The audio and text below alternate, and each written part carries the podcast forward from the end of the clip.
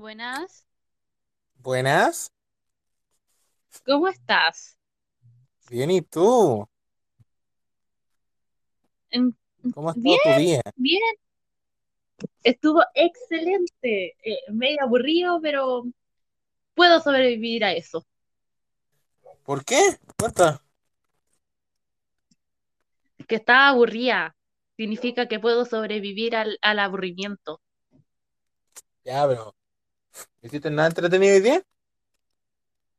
Eh, aparte de salir a ver a mi abuela, nada. Ya, hoy día, hoy día, el día, el día anterior a, ¿cómo se llama esta cosa? Ah, el día de la madre, pues. Sí, y tengo todo ya listo, todo fríamente calculado. Nada va a estropear ese día, lo cual es Hoy bueno. día, hoy día le, le voy a confesar a tu madre que así, así, que así live con tu amigo en una página, en una, en una aplicación que ni te pagan. No, mi mamá ya sabe. Ah, ya, ya está decepcionada. Mi mamá está No, no está decepcionada, ya no se decepciona con nada.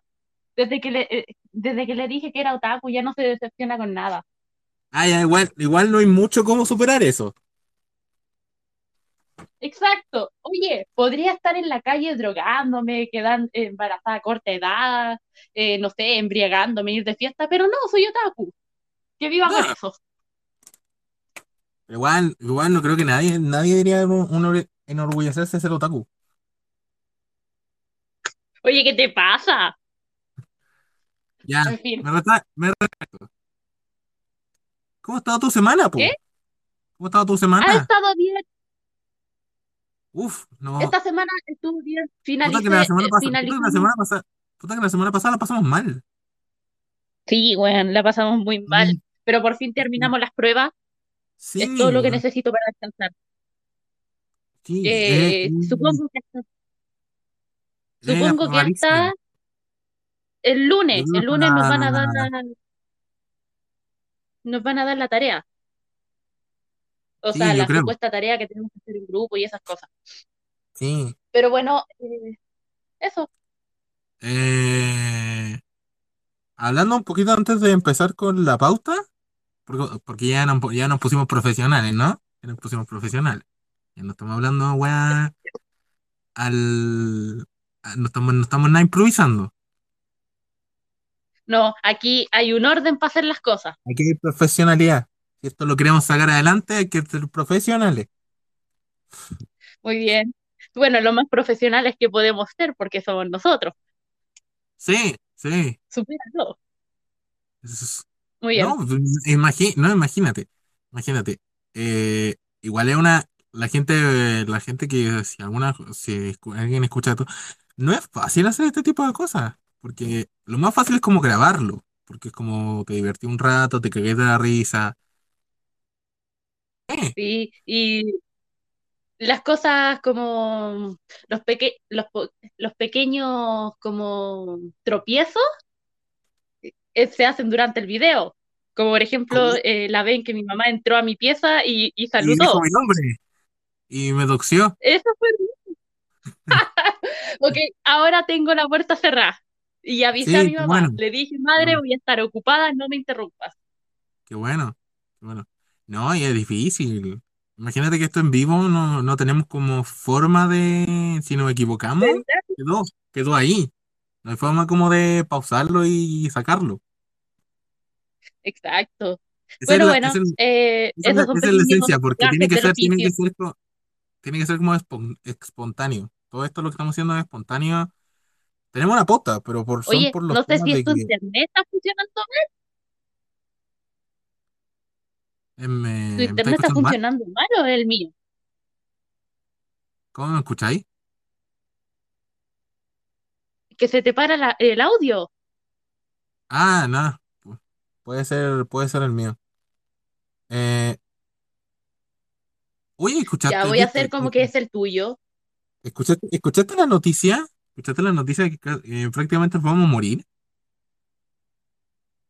Oye, en serio, se te va el audio horrible. Oh, Ya, a- espera, alguien mandó algo. ya. Miquel Ah, algo. estúpidos. Baneado por Wow. Oye, no trates mal a la gente. ¿Cuál es tu gusto de estar tratando mal a la gente? O sea, vamos caminando por la calle, alguien te mira y, y lo tratas mal. Sí. Así no, No, él nos trató cosas. mal. Él nos trató mal primero. ¿Qué querés que haga yo? Si me insultan, yo Ya, insulto. tranquilízate. Ya, tranquilízate. Bueno, a lo que venimos. Ya. Otro capítulo de este pro- Se de esta supone- sección, de esta sección bastante extraña.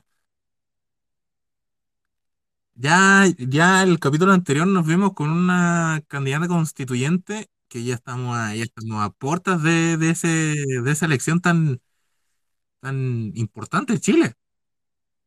Sí, ya estamos muy cerca de la elección. A ver, No, Y por lo tanto- en realidad os quiero. Gracias por existir.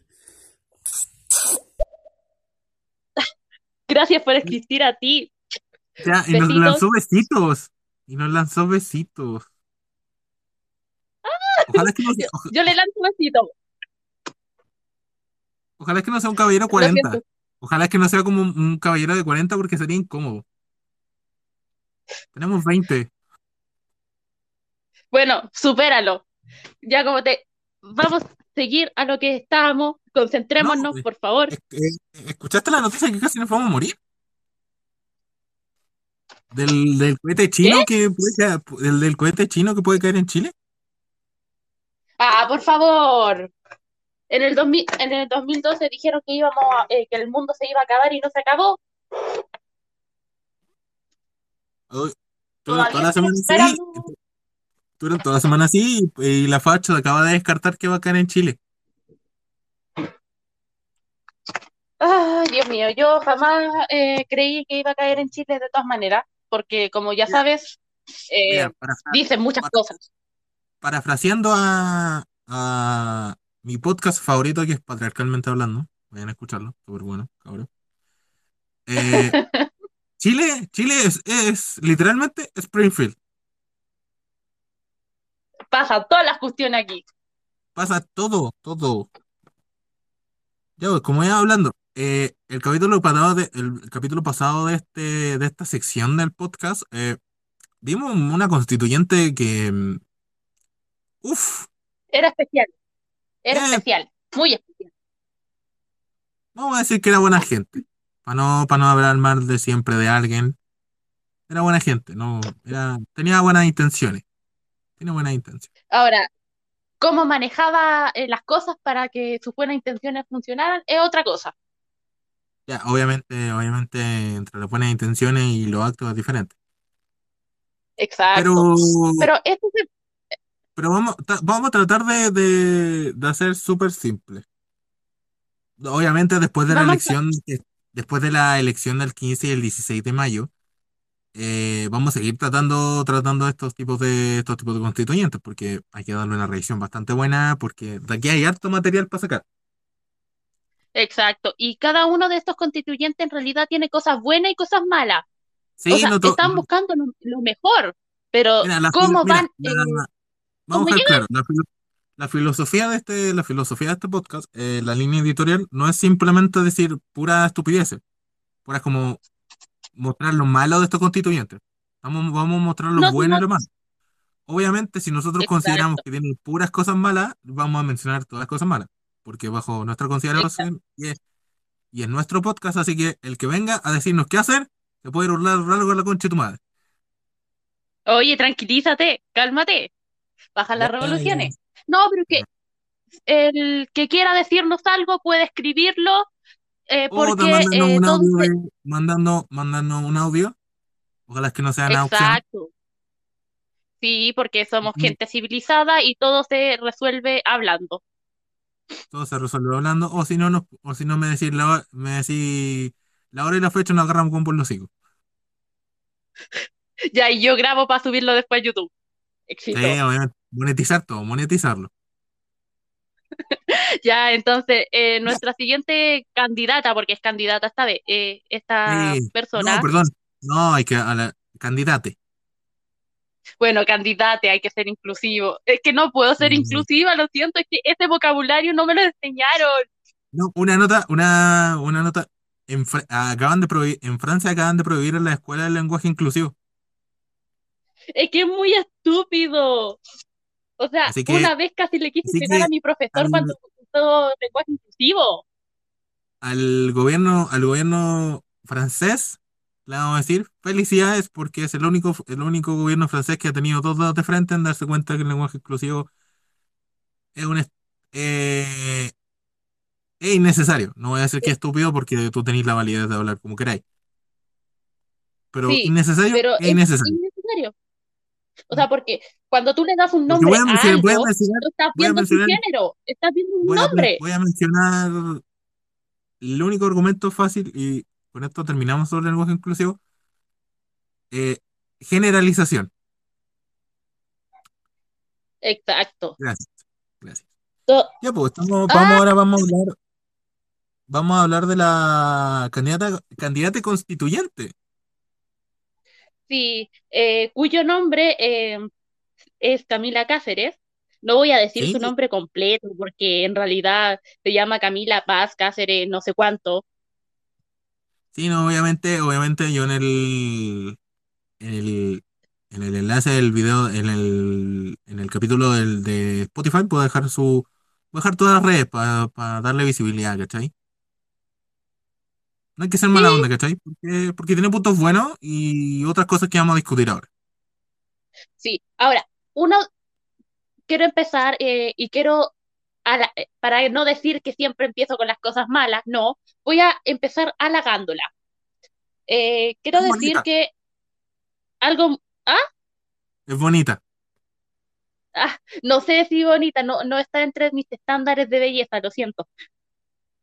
No es mi tipo, pero te puedo decir que tiene una apariencia muy linda y una apariencia limpia. Una apariencia limpia. Al momento de Sí. expresarse en los videos o su publicidad, ella tiene una apariencia limpia, limpia de sí misma. Tiene un, tiene un lenguaje, tiene un uso del lenguaje bastante correcto. Eh, más allá de que, más allá de que cualquiera persona puede usar un lenguaje correcto, eh, se ha visto mucho que los constituyentes tratan de hablar de la misma forma que se habla en las poblaciones.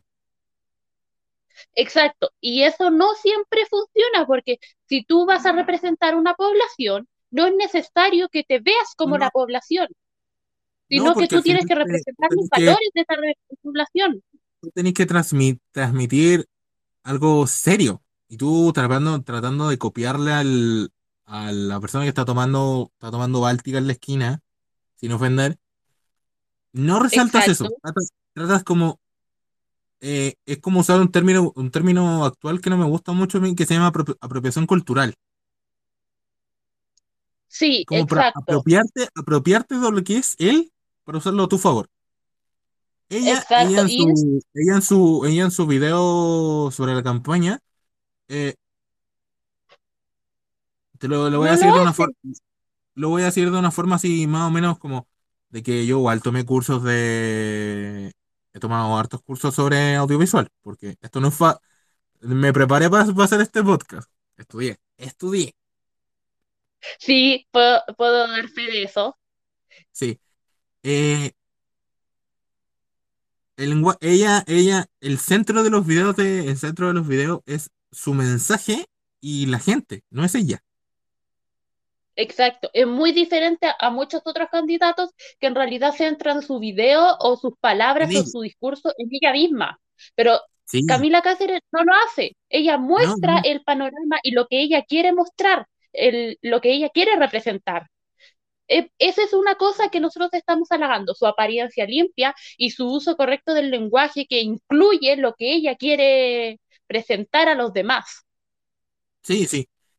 Bueno, a- al menos una, no tanto un punto bueno ni un punto malo, pero sería como una crítica. Ella usa un lenguaje bastante técnico. Sí, este sería un, entre comillas, un problema, que ocupa un lenguaje, sí es un lenguaje eh, que todos pueden entender, las palabras que ocupan es son muy técnicas y no todas las personas pueden comprender un lenguaje muy técnico.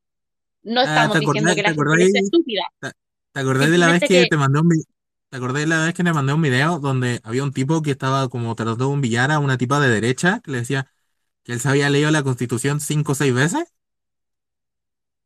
ah, la cuestión, eh, sí, en realidad yo, yo Sí, vi eso viene, y quedé como, quedé viene, mal. viene, a la gente, la gente que está escuchando esto, se le va, se va como a, a decir, ¿qué pasa? ¿Por qué tiene que ver? Eh, la Constitución chilena eh, no está escrita en español fácil. No, Hay muchos es conceptos que, hay muchos conceptos que, que tú recién lo vas a poder entender cuando estudies derecho. Si tú lo leías así, exacto. y muchos principios que son súper importantes para la República que ni siquiera están escritos ahí. Hay que, son como, son como, eh, son como co- conceptos, conceptos que están así por debajo del, del texto. Uno tiene que, eh, están implícitos. y si tú quieres entender esos conceptos, tú tienes que buscar en libros de historia, eh, pucha, eh, las cartas que se ocuparon para crear la Constitución, porque también es un lenguaje arcaico.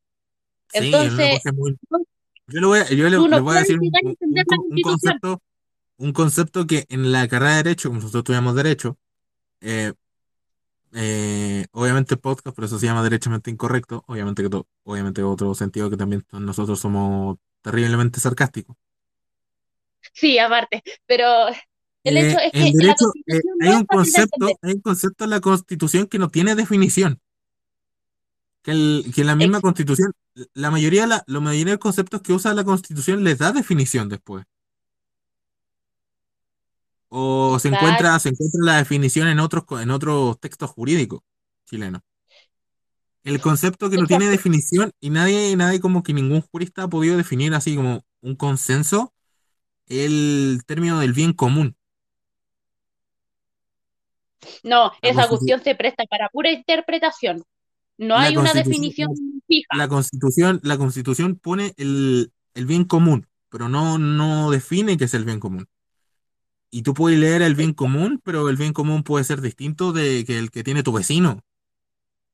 Ahí va el, ahí va el tema. No es, ne- no es necesario leerse la Constitución cinco o seis veces, con que te la leáis una y que vayáis consultando términos jurídicos o de ciencias políticas, te la vayas, la vaya a entender. ¿A qué va? Porque Exacto. la Constitución usa el lenguaje técnico y muy elaborado. Entonces, si tú te lees la Constitución cinco o seis veces, no importa, porque si tú te la lees cinco o seis Te veces, no significa te que la tú voy, te entiendas. la voy, te la voy a leer 16 millones de veces y si no la entendiste, no la entendiste. No es que, no es que por si leerte la, leértela cinco o seis veces, te la vayas a saber te la voy a hacer literalmente, literalmente al día siguiente te, te va a llamar la Corte Suprema para jurar como abogado. No, sí, es, es un libro que hay que comprender más que todo, pero es, Sí, es lo que de muchos y de hecho, no entienden en realidad. y de hecho, y de hecho nosotros no creo que no, no hayamos leído la Constitución completa. No, nosotros vamos por capítulos y vamos analizando vamos los por, capítulos. nosotros vamos par- por partecitas. Sí, de hecho, po- eh, podemos dedicar literalmente tres hojas de un cuaderno a solo analizar solo una parte chica de la, de la Constitución. Sí, es complicado. Ahí va lo que Ya, queremos, pero a lo que queremos ir, es que sería más como una crítica. Le podríamos decir que trate de no usar tanto un lenguaje técnico. Use el exacto, lenguaje más, que pueda, use, que use el lenguaje pueda más simplificarlo. que pueda. Sí, pueda simplificarlo, porque también, aparte de un lenguaje técnico, ocupa muchas palabras demasiado grandes. Palabras, Mm. en realidad, no grandes así como de largas, no. Me refiero a cuando, palabras eh, cuando, analiza- analizamos, analizamos el video, tú misma te confundiste. Exacto, yo, yo vi ese video y luego quedé pensando, pensando así como, oye, pero ¿por qué? O sea, yo desde mi punto de vista que he estudiado derecho, puedo entender y seguir más o menos su discurso. Pero ¿qué pasa con una persona que no entiende su discurso? O sea, no, eh, no le vaya a pe- no no le va- puede no le tener el vamos, no le panorama vamos a pedir al, completo. caba- al ca- no le vamos a pedir al caballero que se levanta a 5 o 6 de la mañana para ir a trabajar en una construcción que te explique cuál, cuál es la implicancia del derecho de propiedad en la Constitución.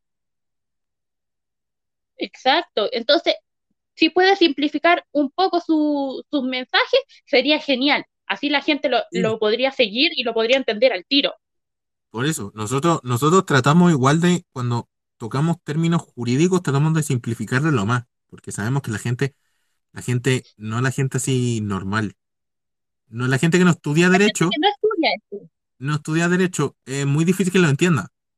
No puedo, no- obviamente debe haber un genio que se sepa todos los conceptos del mundo, que se, se haya leído 16 veces el diccionario, porque parece que leértelo varias veces es como un, un- como un, un argumento para tener superioridad. Nunca he conocido a alguien así, créeme. eh, no, ya. Otro punto que podríamos decir que es como una falla, una falla histórica, siendo que ella es profe de historia. Me gusta este punto. Este punto me encanta. Sí, eh, sobre la, la como la mayor autonomía de las regiones. Ya. Eso Con eso en no, ciencia, eso, eso en ciencia, en ciencias políticas y en derecho se llama fe- República Federal. Pueden llamarlo como quieran, pero si la weá, la weá es como calza con las características de República Federal, es República, es República Federal. Como nos decía la, nos decía la profe, un contrato puede tener el nombre de reglamento y si es contra, y tiene, si tiene la estructura en contrato, es contrato. exacto. Entonces, lo que esta persona, Camila Cáceres, está pidiendo, en, entre sus muchas cosas que pide, es que quiere una república federal. Y, de, y Eh, personalmente, yo no salí hace mucho tiempo de la media, y créanme, sé de lo que estoy hablando. Las repúblicas federales no funcionan en Chile, ya, ahora, ahora viene por qué no funcionan así. eh, cuando se, cuando se inventó el concepto de República Federal, eh, se podría decir, se podría decir que históricamente el- el- la re- primera República Federal, Federal, Federal fue la unión de las 13, re- las 13 colonias de sí, Estados Unidos. de Estados El, co- Unidos, pero es que porque allá había más, más espacio y como sí, eran el colonias se concepto, podían el concepto especializar en del, algo. el, con- el concepto de República Federal es una república que, que la capital no tenga, tenga poco control sobre las regiones que están más alejadas. Por eso se, por eso se desarrolla en un en países que son más como amplios ge- eh, geográficamente. Se puede decir como Estados Unidos, eh, México, eh, Argentina, Rusia, Alemania. Esos países, pero Chile es, que, que Chile, Chile es Chile es una larga y angosta faja de tierra. Sí, sí, no es, no es fácil, no es fácil decir que eh, eh, pongamos una república federal. De hecho, ya hay un antecedente eh, como en, los ensayos de en, la, en los ensayos, ¿cómo decir? En los ensayos constitucionales que hicieron en la época de 1800, 1800 hasta 1900, hubo una, Sí, hubo una vez esa que se fecha. hizo una república federal en Chile. No es Y no como, no es funcionó. una, no es, no es un argumento así como de nuevo, como se lo inventaron, a- se lo inventaron ahora, como dicen estas viejitas, las viejitas que dicen que la homosexualidad empezó en el siglo XX. No, mentira, la homosexualidad existió mucho antes, así desde antes de Cristo en realidad. es un concepto, es un, la república federal no es un concepto que no se haya tratado en Chile. Exacto. Eh, Chile lo intentó y Chile falló. ¿Pero por qué falló en realidad? Porque el Yo, o sea, concepto, la, el concepto que es aplicable como República Federal es incompatible con la estructura geográfica de Chile. Y también tenemos que, y también, tenemos que, también hay que considerar el contexto, contexto histórico igual. Chile lleva, Chile lleva cuántos años de la, de la misma forma? ¿Unos 200? ¿Más años? ¿Más años? Más o menos lo que eh, y Chile se ha adaptado, se ha adaptado y se ha acostumbrado al sistema que tiene. Y si ese sistema que tiene se, se lo quitan e implementan otro, Chile estaría pasando por una crisis económica, no sé, po, 50 años antes de poder estabilizarse. Y créanme, nadie, la, nadie la, la va mini- a lo, mínimo que, po- lo mínimo que podría ser es netamente una crisis, crisis eh, gura- eh, gubernamental, porque sería, sería reestructurar la mitad de, del país. Aparte, y además, la, no todas las regiones eh, tienen cómo sostenerse. Hay muchas regiones que son muy pobres y otras Sí, regiones que no tienen su propia especialidad, como para que eh, en Chile tenga una república federal, porque eso es una república federal, que las regiones tengan autonomía y se puedan autosustentar solas. Y muchas regiones en Chile no pueden eh, eh, sustentarse solas. No importa que el gobierno o cualquiera eso, ponga ayuda, ellos no pueden. no, no, por eso digo. Pasando a otro, otro punto que vendría siendo como más, eh, un concepto, un punto, el último punto más o menos bueno que logramos sacar de la, de las peticiones que tenía ella. Obviamente tiene bastantes más, pero el capítulo sería más largo y más aburrido. Exacto, y solamente quere- eh, queremos como resumirlo todo. Sí, queremos resumirlo. Eh, ella plantea que el ser humano tiene que ser el, el cen- el centro de la Constitución. ¿Qué te Y parece? eso es un punto bastante bueno, porque la constitución actual está escrita eh, con la En, propiedad como centro. en- en- en el centro de que la propiedad es el bien, es lo más preciado. Obviamente valorando el contexto histórico donde- cuando se escribió, se escribió la Constitución. No, no seamos de, no seamos tontitos y digamos que, que la Constitución se, escribió así. Vení- la Constitución venía, venía de una, de una forma influenciada por, por el último gobierno radical. Wow, nos mandaron un audio. ¿Qué, qué dice? Joshua, A ver, Joshua Cáceres. Mm, eh, ¿les puedo hacer alguna imitación? o ¿Qué sea, sí, no, no hay problema. No hay Sí, problema. no hay problema. Con tal que no sea obscena. Exacto. No, te- no tenemos problema en eso. En lo que, bueno, en lo que va, eh, la, como decíamos, la constitución que tenemos hoy en día fue escrita en un periodo militar, vamos a decirlo así, de que veníamos, de venía- ve- se venía, se venía, venía con la repercusión de todo lo que venía haciendo el gobierno de Salvador Allende. exacto. Y ellos, eh, ¿cómo se dice esto? Obviamente, ellos obviamente, ellos trataron de, ellos trataron de evitar, eh, Jaime Guzmán trató de evitar que se diera una posibilidad de que, de que un gobierno como el de Salvador Allende volviera a existir. Exacto. Entonces, ellos simplemente ver, escribieron Joshua para posible futuro. nos acaba de mandar otro, otro audio. Ojalá que sea la, la imitación y la vamos a puntuar. Ya, a ver, Ahí. hagamos a Stitch. Hola, Stitch. Hagamos a Barney. Hola, amiguitos. Hola, Bibi Bob. Hola, DJ. Hagamos a Elmo. Elmo, ¿sabe dónde vives? Hagamos a Charmander de los Pokémon. Char, Charmander. Hagamos al Marcianito Gordet de los Looney Tunes. Oh, conejo, conejo malo. Me encantó. El de Elmo me encantó. En realidad sí se parecía. Mira, mira, el de, el de Barney y el de Elmo, te puedo decir que te parecía bastante. Sí. Sí. Los otros te diría que. Los otros Eh, no- me voy a ahorrar, me voy a ahorrar los comentarios. No, yo diría que los otros practica un poquito. El de Charmander te salió como eh, demasiado, te notó como demasiado fingió. Pero Un, un Charmander kawaii. al- por favor, no lo digas, no lo digas así. Me dan ganas de golpearte. No, pero está bien. Sigo diciendo que el de Elmo es el que más me encantó. No porque yo haya sido una fanática de Elmo en mi tiempo, No, no, no, para nada, para nada. para nada, para nada, Ya, para nada. Jamás. ya, pues, entonces, ¿en qué íbamos? Así pues. Entonces, el- ese gobierno militar escribió la constitución para un gobierno democrático y ellos no sabían, no tenían ni idea cómo era un gobierno democrático. Entonces, ahora va, eh, ahora, improvisaron ahora, ahora va a salir, ahora va a salir el, el tipo que va a decir no, que viene, que es posible que, que nunca nadie haya, que, que entonces que por qué la dictadura eh, se regía bajo esa constitución. En los 17 años de dictadura no hubo constitución. De hecho, Exacto, no, no hubo. la, la constitución vino a regir en, 19- en 1989. Espérate, Jo- eh, José Cáceres nos respondió. No, es que Charmander dice así. Pues no sé si escuchó su voz de Charmander. Que decía este. Char, Charmander. Así dice, tú me buscas en YouTube y te va a decir igualito como yo lo digo. Este, y pues Elmo sí, ¿no? Elmo, ¿quieres mantita?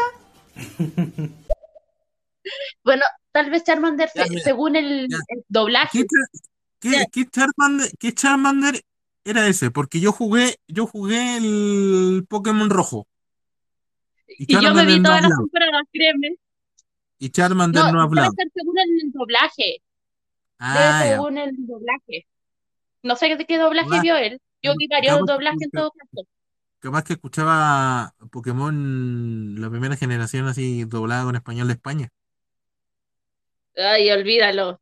Ah, tipo, no me tipo hables de, esa- de ese doblaje. tipo Pepe, lo, Pepe y los Globos. No, Pepe y los Globos. No empieces, por favor.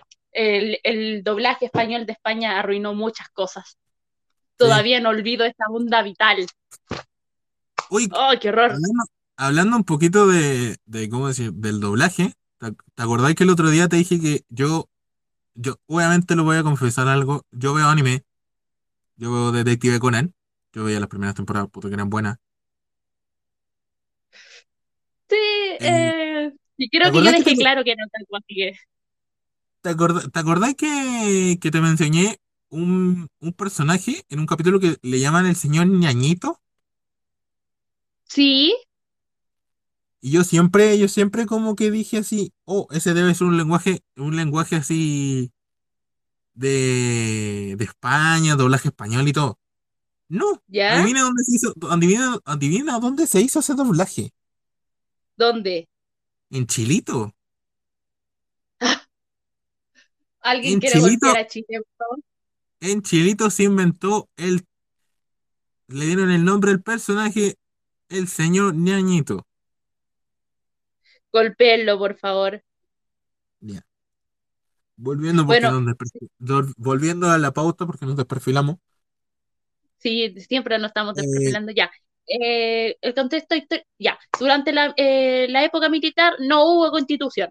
Se estaba escribiendo una para el momento en que Chile fuera democrático. Pero como nunca habían vivido en temporada democrática, tuvieron que improvisar. Fue, fue algo más como tira y afloja. Porque yo recuerdo, Sí. yo recuerdo en la, en las clases de historia. Voy a confesar un secreto, yo conozco a esta constituyente por un por un secreto mío. Y ahora que lo mencione. Esta candidata constituyente era mi profe de historia. Exacto. Me encanta. Era mi profe de historia. Ella me enseñó la revolución industrial. Me encanta En como siendo profesora de historia, eh, todavía quiere Sí. una, re- eh, una república federal. Ya. Eh, viéndolo el término de constitución, el, el contexto histórico obviamente hay que considerarlo bastante porque el contexto viene siendo que la, la constitución, bajo los términos, bajo lo que se pasó en el gobierno de Salvador Allende, van a tú saber si te gusta el gobierno o no, me importa un reverendo rábano. Fue un gobierno, ¿ok? Gobernó. No hay que mirarlo en menos, ni hay que mirarlo, ni hay que ensalzar su, su figura. Como lo mismo que pasa con Augusto Pinochet. No hay que mirar, no hay que mirarlo como menos, menos dictador, menos dictador o, me- o más presidente. Sí, fue un, Hay que mirar, fue un hay que, hay, humano, cometió errores como hay que mirar, hay que mirar, hay que mirarlo como, como lo, como lo que es. Fueron, fueron, fueron gobernantes de Chile más, más allá de, más allá de la forma que llegaron a hacerlo. Exacto. Exacto. Oye, eh, quería, eh, quería tomar un punto que, o sea, que lo- en realidad lo quiero mencionar nomás, porque en realidad me parece muy bueno que ella eh, dijo que era una feminista, eh, pero no es una feminista extrema. Y ala- en realidad yo como mujer alabo eso. ¿Y mujer? Hasta donde yo sé, soy mujer. Y mi carnet de identidad dice lo mismo. No hay que asumir el género. No, ya, me identifico como mujer. ¿Qué tanto? Usáis, usáis los pronombres de ella. A lo, a lo No empecé, no empecé, no empieces. No, pero eh, Bueno, alabo mucho eh, eso. Y, y esto, ¿Ah? y, y, y a esta constituyente se desprende de una, una gran amiga de nosotros que hemos hablado harto estos últimos días en privado. Hemos hablado de tantas cosas. Eh, esta No- constituyente es más o menos, es más o menos, más o menos la protegida de Pamela Giles.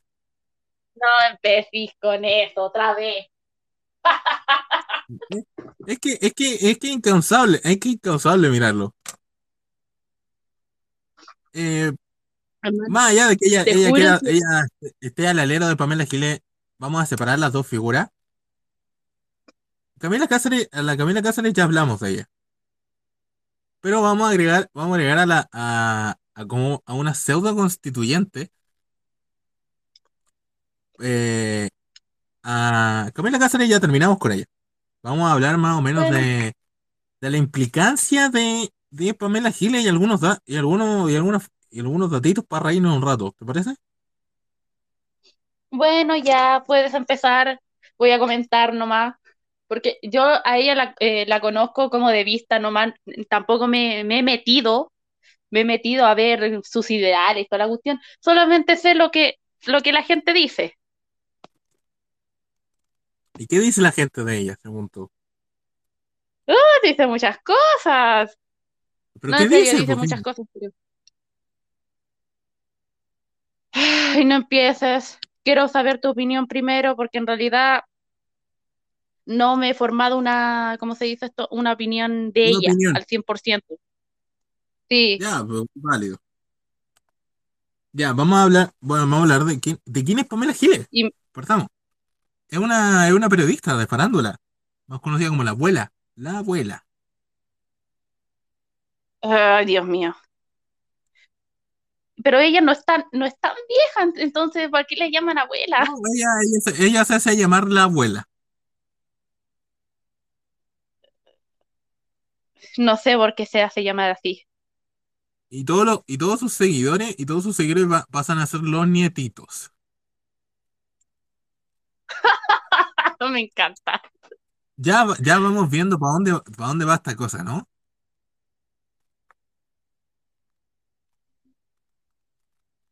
Sí, más o menos. Eh, está, eh, está medio- más o menos casada, está en pareja con el candidato constituyente, el candidato a gobernador de, de la región metropolitana, Pablo Maltés. Ouch. Em, bueno, vamos a, vamos, vamos, obviamente yo creo que después vamos a tener que hablar de Pablo Maltés porque Pablo Maltés Oye. se ha, ha dicho sus buenas, ha Oye, dicho esta, sus esta Pamela. Oye, esta Pamela no era del Partido Humanista. Sí, es el Partido Comunista. Últimamente, últimamente acaba de tener una, acá, últimamente está teniendo una, una rencilla con otro compañero del partido que se llama Gabriel Boric. Me parece. No sé si le habéis visto las noticias. Porque me parece que fue hoy día. No. Ah, ¿verdad que No, no he estado noticias? viendo las noticias. Sí, no, no veo y la, la mayor parte de las cosas que sé las busco por internet o me llegan los chismes. Porque sí, eh, me llegan chismes. No sé cómo, no sé por qué, pero me llegan. Ya, pues, hablando de Pablo Maltés, ¿quién, es- quién pasa a ser el abuelo? Obviamente, si está en pareja con la abuela, Pablo Maltés pasa, Pablo Maltés pasaría a ser el abuelo. Pero hasta donde yo sé, Pamela Gil le tiene esposo, vos. Sí, es Pablo Maltés. Eh, ¿seguro que es él? Sí, sí, Esto sí. Porque estaba, estaba segura que había otro nombre. No, no, no. Ella tuvo una pareja antes, que vamos a hablar, vamos a hablar cuando toque- toquemos a la, a, a la proge, a- al retoño o la retoña que tiene, al retoñe que, ti- que tuvo ella. Eh, eh, Oye, el retoño que tuvo, el retoño que tuvo no es el, el que tuvo el problema con los mapuches. sí, Ali. ¡Ah! Ya, vamos. Pero vamos, vamos primero, ser- vamos primero por, vamos primero por el esposo, que vendría a ser, que vendría a ser Pablo Maltés. Uf, Pablo Maltés, El supuesto esposo ya. eh, Pablo Maltés se, hace poquito se declaró, se declaró transfemenino, queer y, y no binario.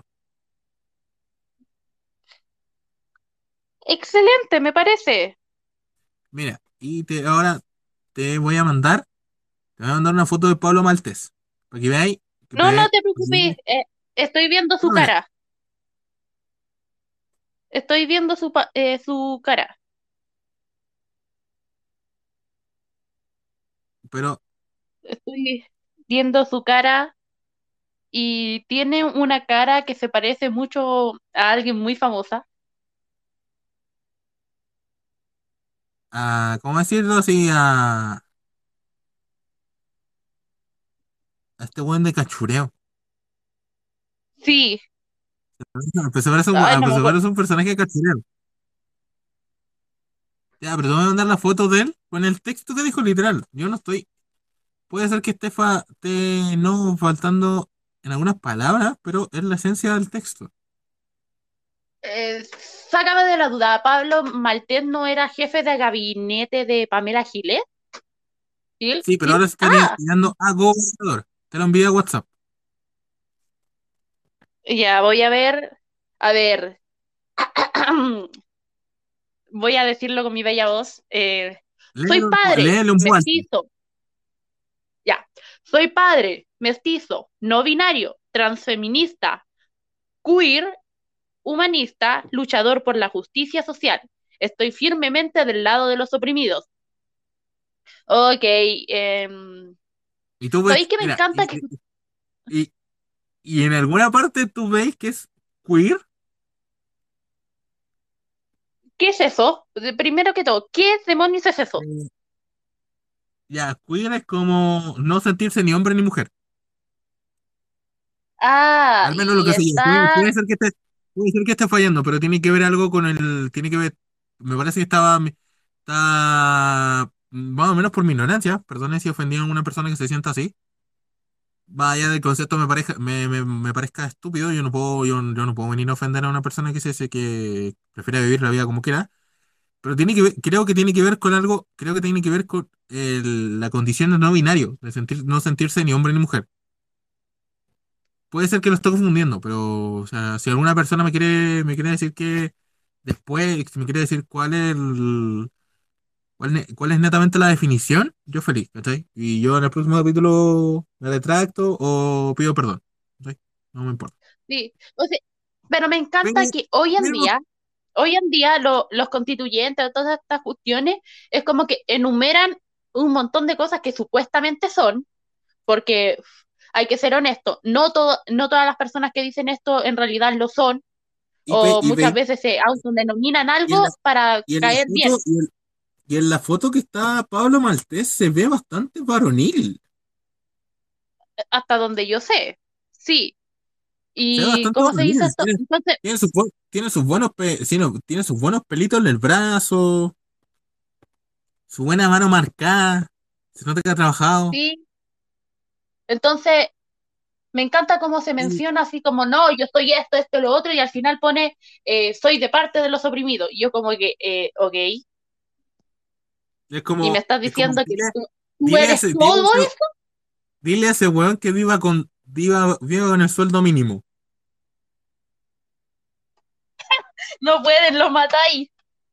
No, Oye, no hablando me del sueldo mínimo, no ¿te podís- no me podís venir a decir que eres de, lo- los oprimidos y ganáis 8 millones de pesos mensuales, weón. Sí, güey, me, me encanta Mira, eso. más- Pura más de un periodista más- que vivió con el sueldo allá mínimo. más allá de mi vida privada, yo no siempre tuve lo que tengo ahora. Yo, yo, mi mamá, mi mamá ganaba el sueldo mínimo, teníamos que arreglarnos con esa. Y si alcanzaba, mi y se alca- y si alcanzaba, alcanzaba para el mes y, y, agra- y, y rogando. Y, y agradece que no se, y agradece que no se te acaba el gas a la mitad, a, a mitad de mes. Y eso era terrible. No, Sí, yo te digo, yo, mi papá trabajó toda la vida, todavía trabaja con el sueldo mínimo y gana un poquito más porque hace hora extra. Eh, gracias al cielo, a mí jamás me faltó así como una necesidad básica. Sí te puedo decir que eh, para lujo, lujo, lujo en ese tiempo no teníamos, tu, pero no me tu, faltó. y en tu casa no, y en tu casa no pasan tanto porque tus papás trabajan, pues. Ahora trabajan los dos. Hubo un tiempo Sí, en que pues esta solamente trabajaba mi papá y éramos muchos, en- pero ahora estamos súper bien. Sí, ¿cachai? Pero O sea, anda a vivir con, un- anda que ellos trabajen con el sueldo mínimo. anda a vivir con un, anda a vivir con cuatro personas que, uno trabaje con el sueldo mínimo, no se puede. No.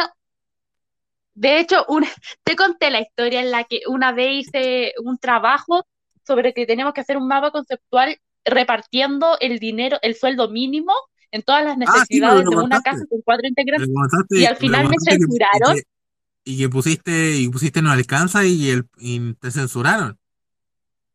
Sí, me censuraron, o sea, digo la verdad y me censuran.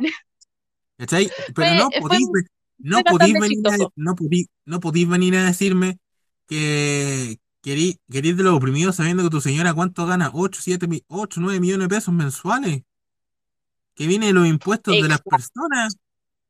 No me podís venir, no me podís venir a decir querido oprimido. Y más encima, si erís, si erís todas, si erís todo lo que decís, no, ven- no me vengáis a decir querido oprimido. Porque tú, tú podés decir esa weá, pero jamás, jamás te vaya a llevar todo lo malo que se llevan esas personas. Aunque yo considere, aunque yo consi- aunque yo considere que esas personas son, que algunos conceptos son netamente estúpidos, esas personas igual las pasan mal, po. Porque hay personas que, siempre va a haber personas intolerantes que vean a una persona diferente y les quieren pegar. sí, oye, eh, creo recordar que Pamela Gil fue una de las impulsoras del segundo 10%, ¿no? Sí, ah, uf, Sí, fue una de las impulsoras, pero sí, eh, creo que eh, Pablo Maltés eh, hizo el anuncio final, si no mal en recuerdo. en ese tiempo Pablo Mantés vendría siendo el asesor de la, de la abuela. Sí, Ay, nepo- ¿sabes qué? El único nepotismo, problema es que, nepotismo vivo. Sí, pero lo que me preocupa a mí es que eh, ellos impulsaron esta cuestión y todo, y todo, pero eh, siempre se toman muchas atribuciones, así como yo hice esto, Sí, en la, no en el. Instagram de, en el Instagram de la abuela, de la abuela, la, la abue- la abuela sube eh, felicitaciones que supuestamente le dan por el, por el tercer retiro. Y no debería, pues porque el tercer, re- No o sea, debería, porque, el no tercer o debería segundo porque, retiro porque ella, fue ella no, ella no debería, no debería tomar o- o algo que se supone que hizo por la, por el bienestar de la nación. exacto. Ella como bacán, salió lo que quería. Pero esta, esta, esta señora, porque yo no voté por ella, así que no, no es mi diputada, eh, yo, yo no encuentro, yo no encuentro que esta señora tenga buenos planes. Yo, yo hasta ahora, yo ahora hasta el día que esta mina se, se presente, se presente a candidata a presidenta, yo voy a seguir insistiendo que todo lo que está haciendo es una campaña, es una campaña política para salir presidenta. Mira, no te voy a, eh, no te voy a decir nada porque, como te dije, yo solamente he escuchado ciertos rumores, ciertas cosas, no la he investigado al 100% a ella, pero me voy a dedicar a investigarla así al 100%, me voy a meter en ella para poder darte una crítica constructiva, pero mm, Sí, porque vamos a tener, vamos, vamos a tener, hay, hay harto de que sacar de Pamela Giles, ¿eh? Hay harto que sacar. Así que le vamos a dedicar, le vamos a dedicar a la, a la, a la familia del abuelo y la abuela y el primito, que ahora vamos a mencionarlo, un, un buen ah, capítulo libre. yo quiero hablar de él, yo quiero Ya. hablar de él.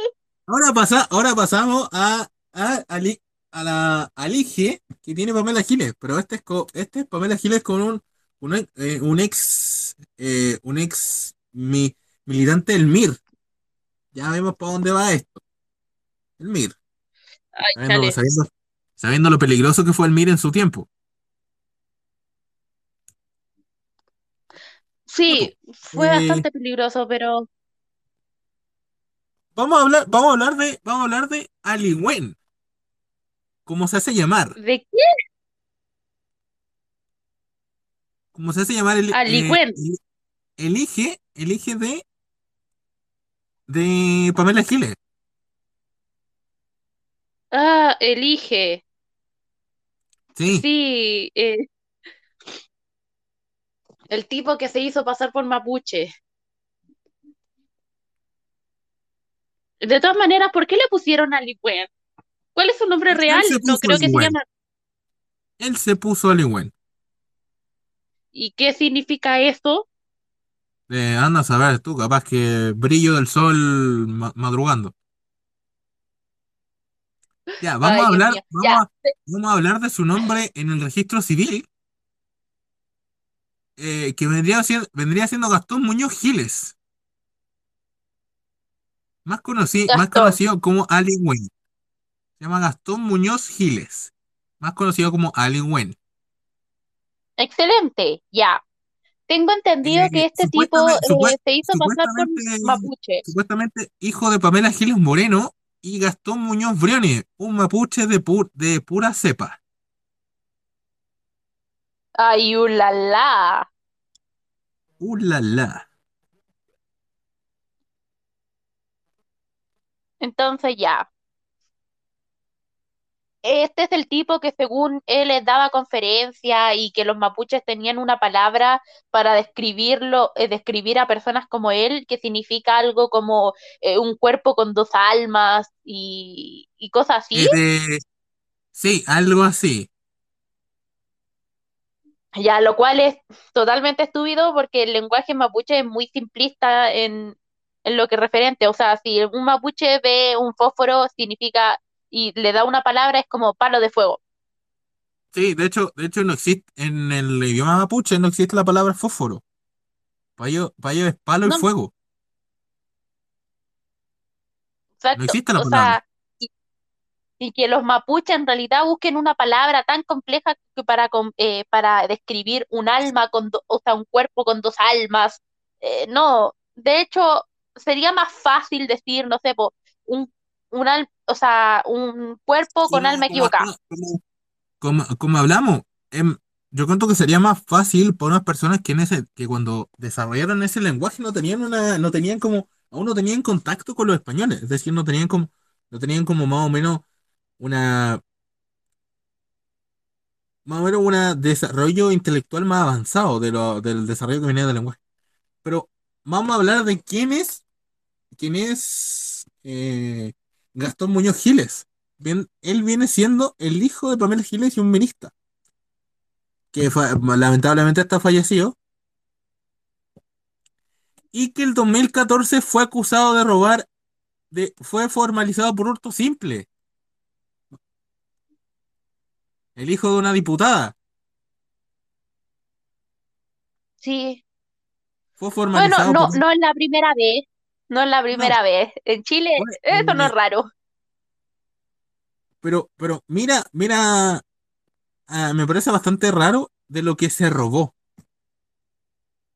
¿Qué se robó? Eh, el hijo, el hijo de Pamela Giles, que en ese, en ese periodo de tiempo tenía 20 años, se robó una polera de 30 mil pesos y un collar de 17 mil. ¿Y Sabiendo que, eh, qué sabiendo que en robaría? ese tiempo, sabiendo que en ese tiempo su mamá ya ganaba como 8 millones de pesos porque en ese tiempo Pamela Giles estaba muy, muy bien posicionada en la televisión. ¿No llegó un mensaje? Ay, Dios mío. ¿Qué mensaje? A ver, déjame, déjame verlo. Mónica, Mónica Juliette Balva, Me considero estúpida. ¿Puede entrar también a la conversación? Si tú te consideras así, bienvenido seas, porque nosotros todos somos igual de estúpidos que usted, señorita. Pero dale el gusto de estar, de estar insultando a todo el mundo. Ella se considera. Ella, ella misma lo Bueno, dijo. yo también, pero no lo estoy diciendo con Me tanto considero orgullo. estúpida. ¿Puede entrar también a la conversación? Mira, Moniquita Val, Val- Juliette Val, Val, ¿cómo te llamas? Mónica, te vamos a decir Moniqui- Moniquita. Mónica, Eh, ya, la llamo Mónica. que, que usted se considere estúpida está bien, pero yo le recomendaría que no lo ande divulgando, porque va a quedar más como tonta. No envió, ¿Por qué no no envió, ser orgulloso en algo que somos buenos? Vine por el título. Buen comercial. Perdona, no lo escuché, pues, Me vamos a pa- ¿Por qué repetir. no habría ser orgulloso en algo que somos buenos? Vine por el título. Buen comercial. Ya, ¿Por qué no sería orgullosa de algo que somos buenos? Sí, tiene su punto, Oh. tiene su punto. Buen punto, sí. O sea, si eres bueno en algo, siéntete orgulloso. Yo creo que sí, yo creo que, yo creo que deberíamos, deberíamos como poner como pronombre, en vez de esa weá de él, él y ella, estúpido. En todo caso, es- más fácil. Oye, oye, estúpido. Que, que vendría siendo traducido a, oye tú. Oye tú. Y te da un poco Sí, más de fortaleza mental. Gracias, Mónica. Vamos a tomar, vamos a Excelente. tomar. Gracias, Moniquita. Vamos a tomar tu, vamos a tomar tu consejo como, como los demás que he mandado en mi vida. No les voy a hacer caso. Todo caso, sea- seamos, seamos sinceros. En realidad, cuando alguien te da un consejo, ¿tú lo tomas seriamente? No, Exacto. Oye, ya, eh, sigamos con, e- eh, con, e- con este tipo, Ali Wen. Eh, ya, lo que hizo fue estúpido, fue muy estúpido. Oye, solamente por mencionar, ¿sabéis que eh, recuerdo que, Al- eh, que Ali Wen en realidad dice que no, no, eh, ¿cómo se dice esto? No cree en los géneros, pero el tipo toma hormonas, po, Ah, hormonas femeninas. ahí viene la contradicción. Ah, este tipo está lleno de contradicciones en realidad. Ya, mira. Ahora habla- vamos a hablar de la funa que le pasó a, a, al al- a la pobrecita de, de Ali Wen. Vamos a decirlo de esa manera. Eh, a, la- a- ella la, la funaron por, por, ¿cómo decirlo? Por apropiación cultural. Que a mí me parece un término bastante estúpido, pero un término bastante interesante Sí, para funar, ¿cachai? sí, recuerdo, recuerdo, sí, recuerdo eso, que en realidad eh, se estuvo, eh, él estuvo, él, ella, bueno, este estúpido, estaba diciendo eh, que, que él era mapuche, que tenía sangre mapuche y estaba orgulloso de los mapuches, y luego se descubrió que él no era Y luego se, mapuche. y luego se descubrió su nombre real, que vendría siendo Gastón Muñoz Giles. Yo no veo a los mapuches por ahí por ningún lado. Exacto. Ahora, si tiene sangre mapuche, ya, ya él. Pero se descubrió que en, en realidad no, y lo acusaron por eh, expropiación cultural, y el weón, el- así Bueno, literalmente, bueno, el estúpido, en, teoría, si todos nos pusiéramos a pensar, todos somos mapuches, en cierto grado, por el mestizaje. en cierto grado, sí. Por el nos mestizaje, sí. Pero tampoco lo vamos a estar diciendo así. él, él, él, él, en un video de, de TikTok menciona, menciona que la las diversidades sexuales en, lo- en la, en la comunidad mapuche se denominaban, se les denominaba epopui. Esa era la palabra, epokui, que significaba eh, un cuerpo con dos Eh, almas. sí. Y si tú buscabas, y tú buscabas ahí en su tiempo, antes que pasara esta funa, eh, el, el- la palabra epopui salía como, salía como resultado una de las conferencias que dio. O sea, en realidad, en realidad, eh, epupui no, no lo encuentras. Es una palabra que no encuentras. Sona, son, por eso le digo, yo no tengo pruebas para sonar que sea inventado, pero suena como si fuera inventado. Sí, suena. Y es muy divertido porque, como te dije, Bueno, después de su le, funa, le, le vamos a dar, le vamos, le voy a dar el beneficio de la duda al pobre, a, a la pobrecita. sí, en su funa recuerdo que le dije, eh, dijeron, "Te- tienes una expropiación cultural y el weón está diciendo que eh, lo están, lo están fumando por, ¿cómo se llama esto? Por transfobia. Por Por transfobia. O sea. Es decir, que solamente lo sea, están eh, funando porque se considera mujer.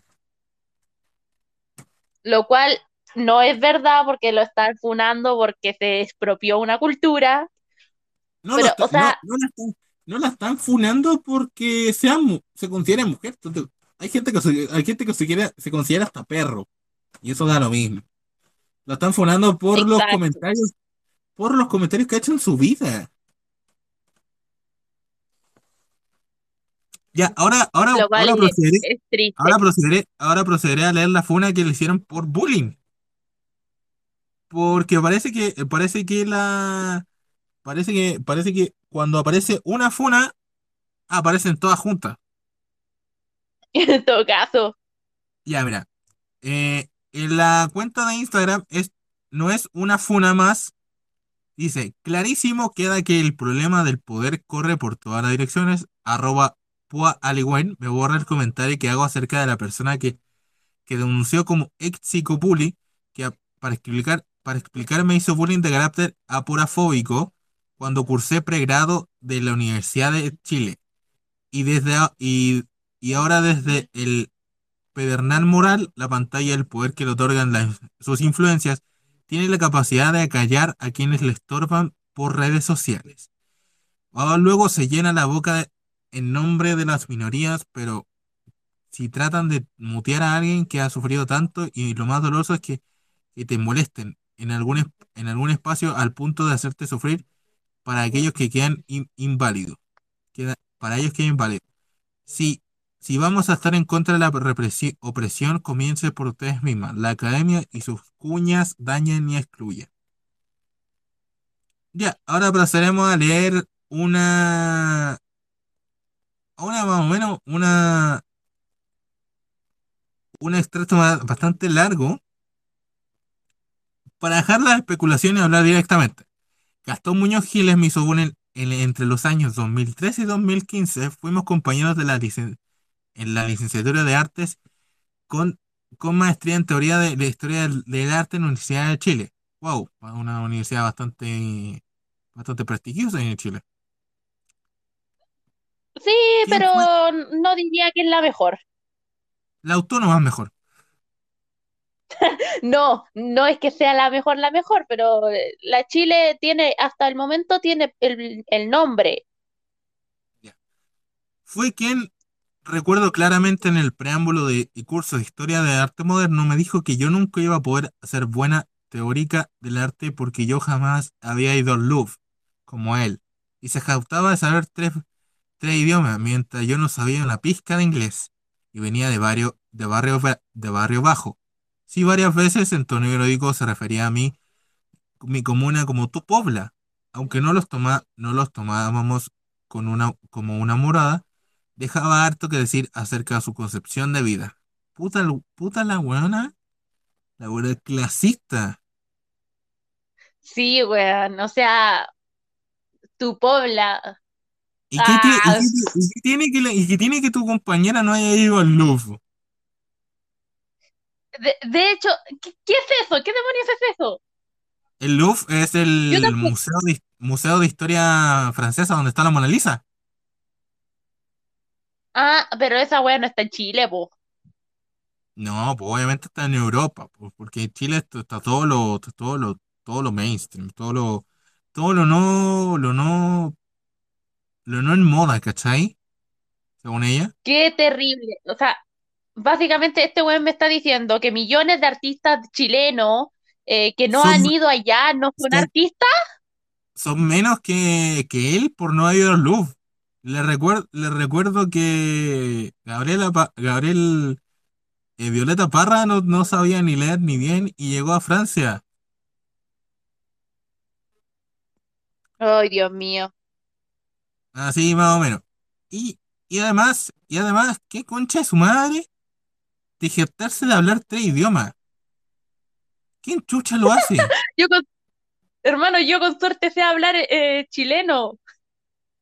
Y hasta ahí, y eso que es mi lengua nati- eh, nativa, weón. Y hasta ahí Yo, nomás lo, yo, lo sé. ¿Y qué, y qué wea? Como que hablaba ahí español, eh, inglés y qué wea, alemán, porque el alemán es puta, puta que es complicado. Puta, yo hablo, yo hablo español, inglés e italiano. De a poco me estoy quebrando. No, yo quiero aprender a hablar eh, italiano y posiblemente latín, pero por hobby nomás. Por hobby. Y mientras yo no sabía una pizca de inglés. Puta, mi compañera aquí de, de podcast tampoco sabe hablar una, una pizca de inglés, no sabe. Exacto, literalmente no sé hablar inglés. De hecho, tú me, Ella es como, tú, ella tú como, me escuchas hablar inglés the, y yo estoy invocando al diablo.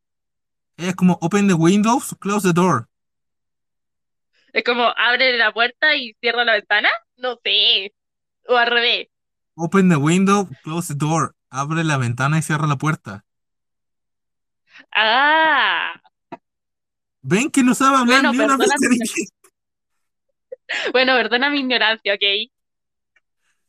Ya.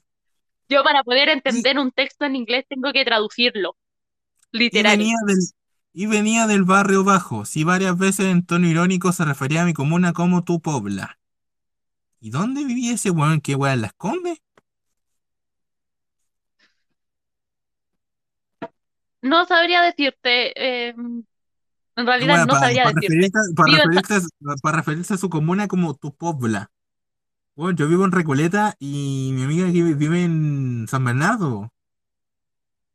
o sea, un mundo de diferencia, Un pero mundo. si me dice, pero si me dice que vivo en una pobla, le pego, porque no es pobla.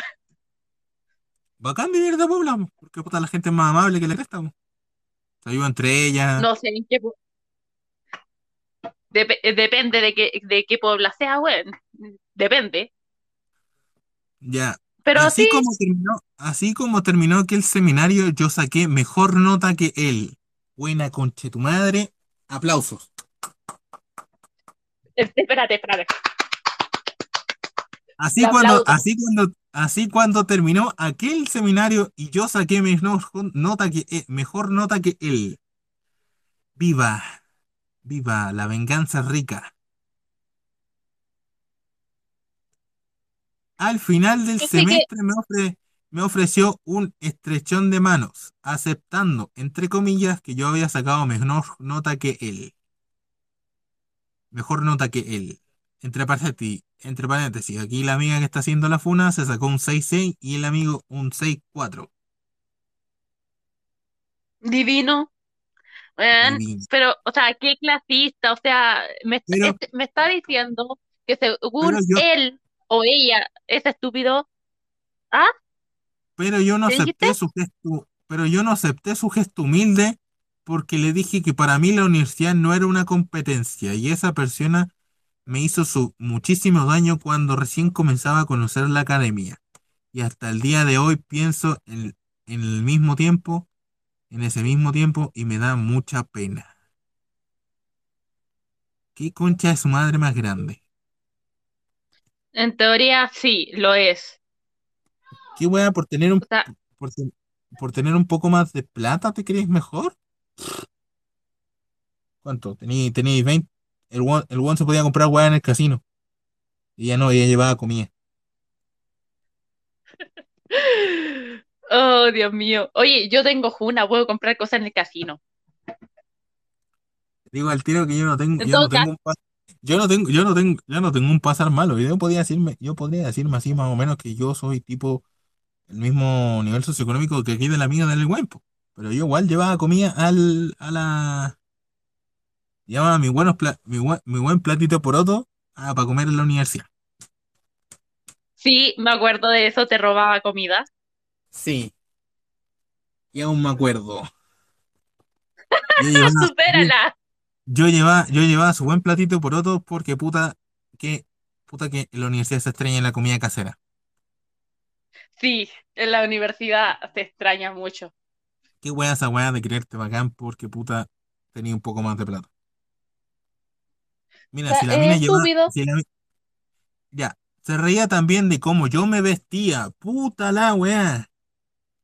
Eh, Weón, ¿qué importa cómo te vistes en la universidad?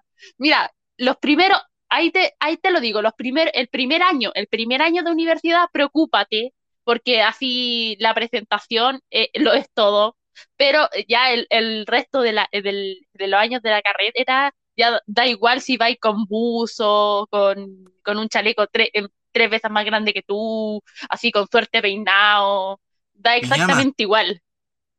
Es pijama, exacto. Mm, Porque mira, yo recuerdo que, yo recuerdo que el primer año de universidad trataba de combinar mi ropita para ir a estudiar bien, ya, y Nos como al segundo semestre ya me ponía lo que sea. Sí. Ya. Y también se reía de ella cómo hablaba. Y en, e- y de en ese tiempo te- tener ciertos preceptos teóricos ten- tendientes al ML porque soy hija de comunista. Y en este en ese tiempo yo era chica y no había tenido un, un bagaje teórico político que a diario intento problematizar, aunque hoy me identifique más como con el anarquismo, más allá de lo que hizo ella, como que ella como que en ese tiempo no tenía tanto como bla bla político, se podría decir. ¿Sabéis qué? O sea, solo por decirlo, pero muchas personas que, que- que tienen la popa en la boca, por así decirlo, eh, o que son de barrios muy altos, siempre consideran que el- el- los que, entre comillas, y muy entre comillas, los que son barrios bajos, comunas bajas, eh, son comunistas. ¿Te das Referencia. cuenta?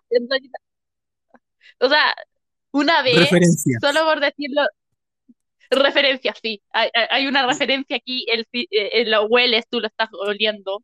Una El vez, Capitán eh, El Capitán América está orgulloso. una vez aquí, eh, Ya, ya, dejémoslo ahí, no la conocí en persona.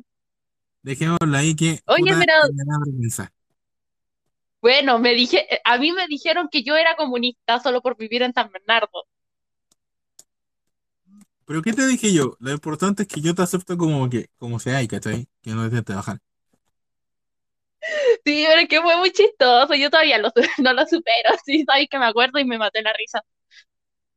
O sea, yo ni siquiera sabía que era comunista y, y, y me dijeron que era comunista. Y yo como que, ¡uh! Ya, Ahora en sé lo que fin. soy. En fin, el punto es que me trató mal muchísimas veces. Una vez en primera, en primer día de segundo año, para que me dejara de molestar, llevé, llegué con ropa nueva y corte de pelo nuevo, y este personaje cuando me vio, enunció flagrantemente. Por fin la gente se está aprendiendo a vestir bien en esta universidad. Madre. ¿Sabes qué? Eso es para eso es para golpearlo. Eso es Eso es para golpearlo. Eso, eh, no, te juro, yo hubiera tenido un compañero así y, y le pego. Le pego. Oye, como yo, me Eso- menc- yo- como yo, me- yo mencioné, yo te podría decir que tengo como un estilo de vida más o menos parecido a él. Y si la gente me viera, ni siquiera sospecharía de quién, de quién, de qué estilo, de qué clase social, clase social entre comillas, porque me da asco esa palabra, soy, ¿cachai? Porque yo me he visto re normal, Exacto. Oye, si en realidad yo me he visto para estar cómoda. Así como yo veo, yo veo el cielo, o sea, yo en las mañanas me levanto, veo el cielo, veo el celular, digo, ¡ah! Hoy día va a ser frío. Sus buenos buzos, bu- buzo, un chaleco y parezco anciana, pero estoy cómoda. Y luego veo el otro día, veo el cielo, veo, veo el celular, ah, hoy día va a ser sol. Sus buenas calcitas y una bolerita. Estoy. El único, el único prospecto en la vida que cuando nos, como nos vestimos bien es como para la, era para las pruebas orales.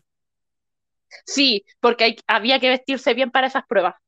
Que ahí, saca- ahí sacábamos toda la facha que nos guardábamos en, el- en el- en las semanas. O sea, ahí me veían maquillar. O sea, Sí, y eso ya es sea, difícil. exacto. O sea, yo no me maquilla ni siquiera, o sea, ni- para los cumpleaños, pues así. Es muy difícil que yo me maquille y, esas son las únicas ni veces que me... Ni siquiera se maquilló para el día de su boda. Oye, ni siquiera estoy casada. Cállate, Asume tu realidad, si lo estás. cállate. El, el hecho es que no estaba, eh, no me maquillo y solamente para la, las pruebas orales donde tenía que ponerme parada frente a la profesora para vomitarle todo mi conocimiento, me maquillaba. Tiraba pura falla. No, pero sí, Ya, vamos a seguir con la otra parte de la funa. También se rió una vez porque yo llevaba a la U con bebé fruna y que me, que me regalaba mi, me regalaba mi tata que era comerciante de acá en el sector industrial de Los Espejos y Cerrillo. Oye, ¿sabes qué? La fruna es Uy, muy la- rica. uy, las bebidas, uy, las bebidas frunas son terribles ricas, qué weá. Son buenas y son, y son salvadoras. Son salvadoras, qué weá. Oye, yo, oye, yo cuando, yo cuando, cuando, cuando estudiaba, a mí no me daban más de, a mí no, a mí diariamente no me daban más de lucas.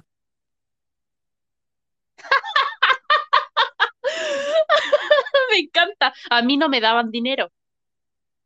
A mí, a mí como, a mí, te podría decir así como me, me daban, en verano me daban como luca y media. Y puta, las bebía, las bebía fruna en verano, cuando venís saliendo de la, de la escuela, como a las dos y media de la tarde, puta que salvan. Sí. Y si, y si, y si tenéis solamente la botella de fruna, weón, la llenáis con agüita y era ahí. Sí, weón. Las botellas frunas son terriblemente versátiles. Exacto. O sea, ¿por qué Ya. te ríes de eso? O sea, Continúa, ya continúa. sigue. Y a mí, me hacía sentir vergüenza de mis orígenes. Esta situación me daba pena y rabia. Por sobre todo, me hacía sentir vergüenza. Una vergüenza tonta. Solo porque él ponía como afecto, afecto único las cosas bacanes que le regalaba a su mamita Pamela Giles. Como viaje al extranjero, ropita de marca, de diseñador, etc. ¿Qué O sea, madre más, qué concha de su madre más eh, básico?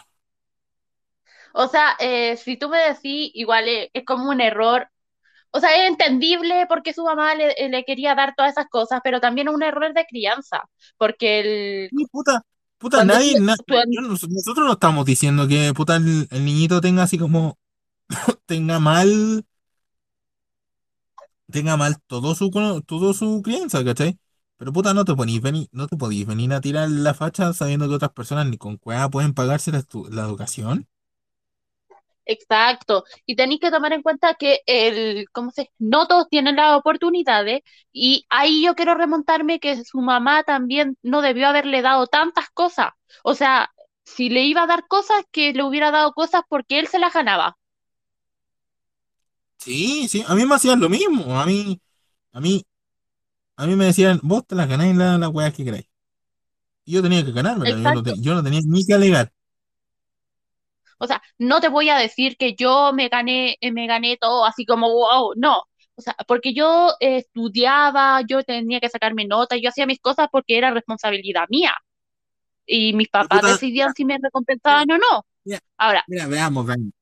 De más que algunas cosas te las ganaba igual, pero puta, a los papás igual les nace a veces regalarte cositas, ¿cachai? Y uno no lo mira mal, pues, sí. Porque él te nació, ¿cachai? Y de vez en cuando. pero el no tema es que regalarle cosas no demasiado caras, no podís venir, no podís venir a, a, a enorgullecerte porque tu mamita te regalaba viajes al extranjero y ropita de marca. No. o A sea, ver, no, po, a eso le estás enseñando a tu hijo a ser materialista. seamos sinceros. Los viajes al extranjero, puta, son bacanes, pero ¿cuánto duran? ¿Unas dos semanas? Aparte, La, la ropa, la ropa de y marca de diseñador, puta, deja de ser ropa de marca cuando la echas de la lavadora. en todo caso, no sé, a mí yo te puedo decir que la mayoría de mi, eh, de mi ropa, de mi, de mi, de mis closets, de mis roperos, de toda la cuestión, es ropa regalada, porque en realidad eh, me carga que, que me están comprando ropa. La otra vez mi mamá me estaba llevando a comprar ropa y yo casi me muero porque me quería comprar un vestido de 90 lucas. Y yo lo miré y les dije, no, gracias, prefiero ir a comprar el persa. Está más barato. No, No, ¿cachai? yo tengo, La mayoría yo un la mayoría, con la ropa cara. la mayoría, la mayoría de mi ropa es como de la ropa americana. Bueno, por, por, obvia- por obvias razones que aquí mi compañera sabe. Yo no soy de esto, yo no soy de estas personas flaquitas, ¿cachai? Robusto, que le es, robusto. que le es que le- que le es fácil encontrar ropa en las tiendas. Extra- extrañamente, extrañamente me encontré sus buenas tallas de ropa tienda en, la- en las tiendas París, cabros. Vayan, aprovechen la gente de talla grande. En serio, publicidad ahora. Hay que sacar, hay que, hay que ganar dinerito. Porque, que se sepa, tenemos hambre.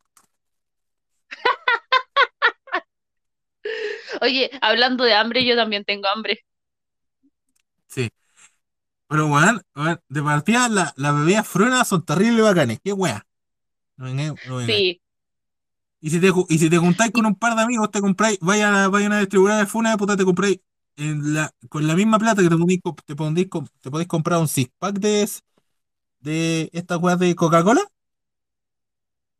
Son buenas. Alguien no- nos escribió Lucas M.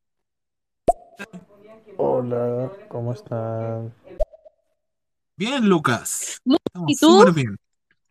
¿Y tú, amiguito? Súper bien. Oh, de- ahí sí. Casi, casi se, eh, casi se me apaga el celu. ¿Aló? ¿Hola? Ahora sí, casi se me apaga el celu. Pero, pues, amiguito, amiguito, amiguita Ligüen, vamos, vamos viendo las cosas como son. Uno cuando es estudiante, puta, yo lo he dicho, ¿cachai? A mí, a mí en mi caso no me gusta que me regalen, no me gusta. Obviamente dejo que mi, obviamente dejo que mi papá me, me pague cosas, ¿cachai? Pero a mí no, a mí, yo no gasto muchas cosas, mucho en plata, en mucha plata en ropa. Lo más caro que me he comprado el último, el último tiempo es, ¿cómo se llama esta cosa? Unos bototos. Como, voy a confesar algo, yo no calzo como la talla normal. No, tus zapatos son enormes. lo- eh, es terrible. Encontré, encontré unos fototos hace como un par de meses que me, que me quedaban justitos. Me entraban así, como hecho a mano. Y tenía que comprártelo al tiro, así, ya, pa. Sí. Y salían 70 lucas. Hermoso. Sabéis que cuando yo, yo la primera vez que escuché eso, casi me muero. Así como que, ¡ah! Me muero. Los, los zapatos más caros que me han, los zapatos más caros que me han comprado. Me dolió hasta el estómago. Exacto.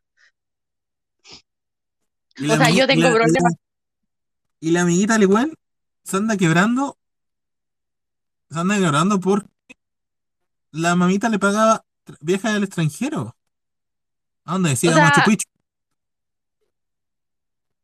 O sea, personalmente, eh, yo diría que se quiebre cuando, cuando él se pague sus cosas. ¿Cachai? Yo, bacán.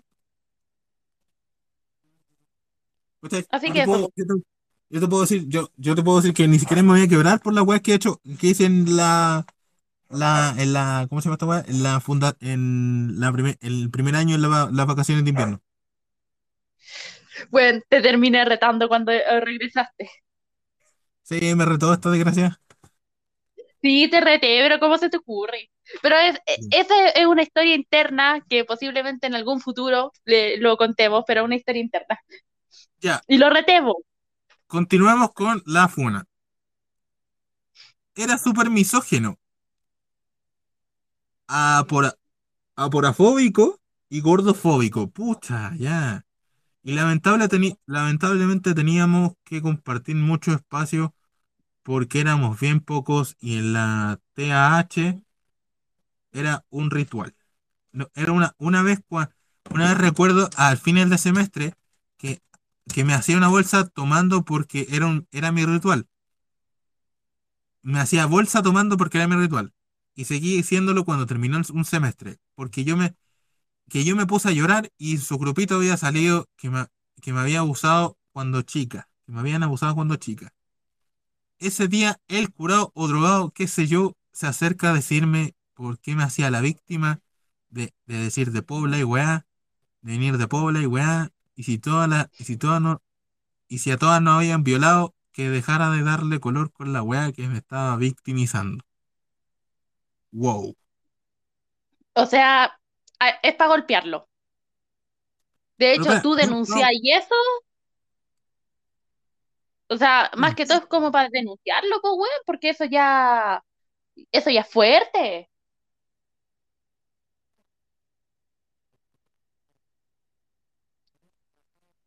Pero qué terrible. Aló, ¿Hola? se quedó pegado. Ahora sí, Ah, Ahora ya. lo que iba.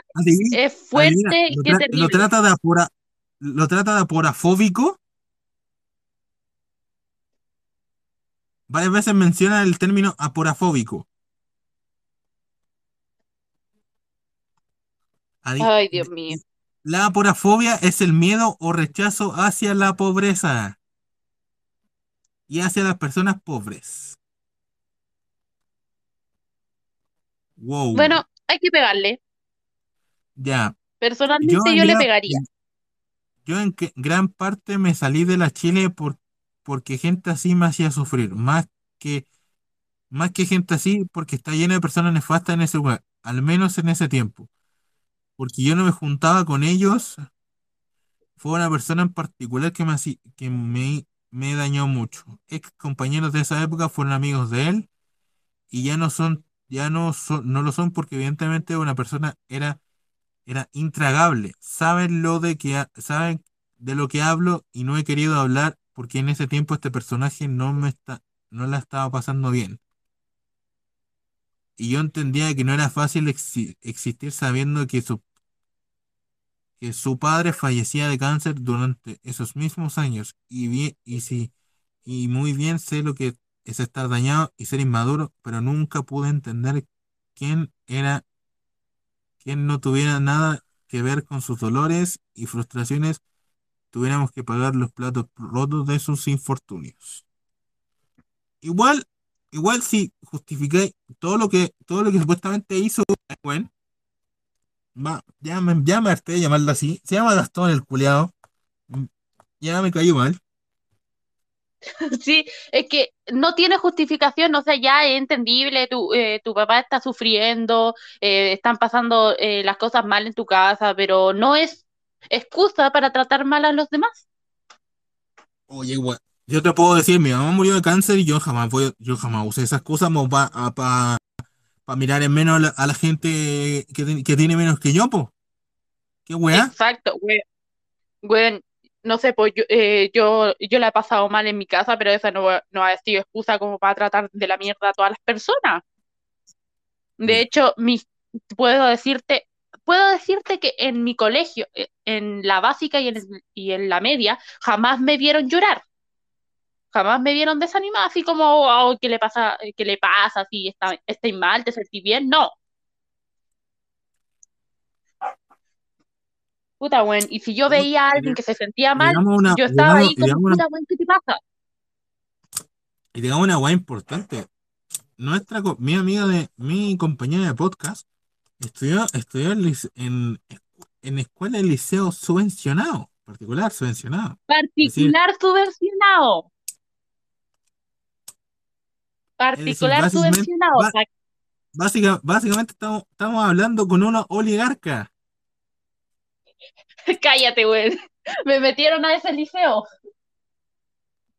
Ya, ya.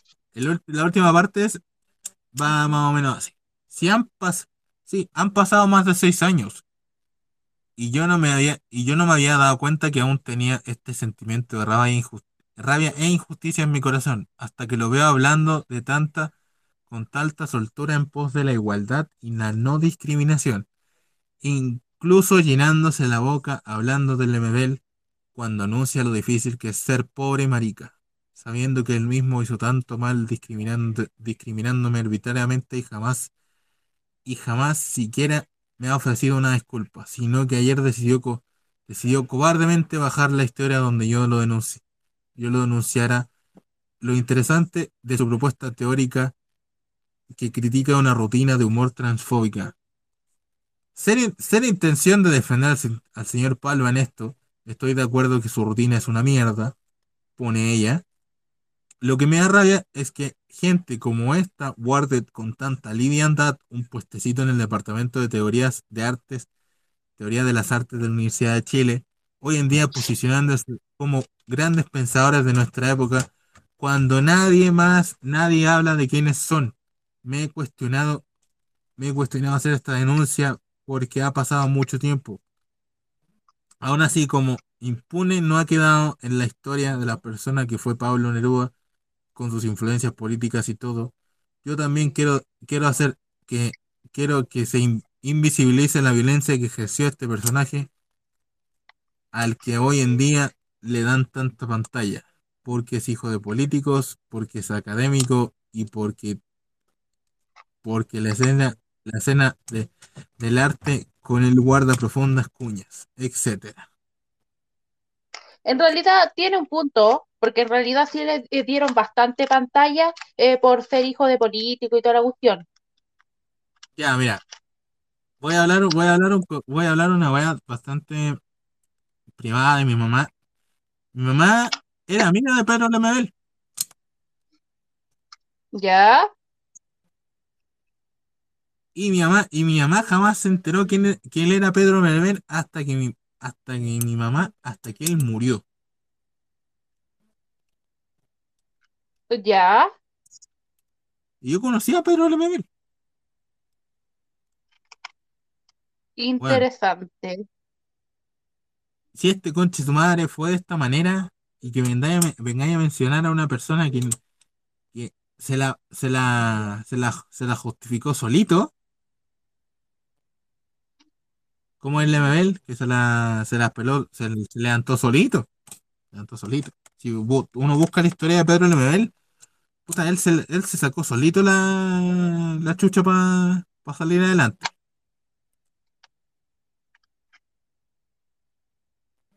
Por eso, por eso es un por eso es un personaje tan más o menos, más o menos bien posicionado en la historia artística de Chile.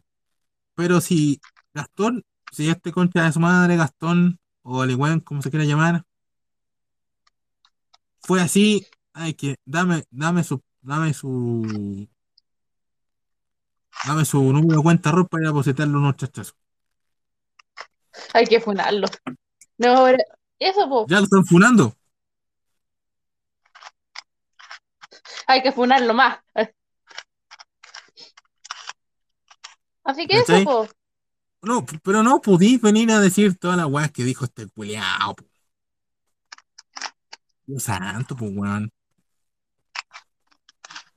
No, no se puede. ¿Sí? Oye, ¿sabes qué? Sí. Sigue siendo muy interesante la charla, pero tengo hambre. ¿Podemos Sí, terminar aquí? ¿Cuánto llevamos? Una hora y media. Y bueno, al, a la única persona que nos está oyendo, Rubén Ver, Verdeal Gago, puta, nos despedimos de este capítulo de Constituyentemente Estúpido Nos estamos despidiendo. con un, harto. con una, con unas ganas de, de al menos decirle a Pamela Giles que se pegue una revisada para su historia y después vengamos a discutir la weá. O sea, quería- deberíamos invitarla. Será vos. No, ¿sabes qué más, ¿sabes qué más deberíamos invitar a la, a la, se- a la, a la señorita que funó a, a Ali Wen? Podría ser factible. Y a Ali Wen. Hacer una confrontación. ¿Creéis que venga? No sé, intentar, no sé. Mira, con intentar no perdemos nada, ¿ok? Exacto. Bueno, entonces nos estamos viendo. Estamos viendo. no- Cuídense eh, nuestro, todos. prox- no- nuestro próximo capítulo va a ser sobre por qué netamente yo insulto a todos nuestros oyentes.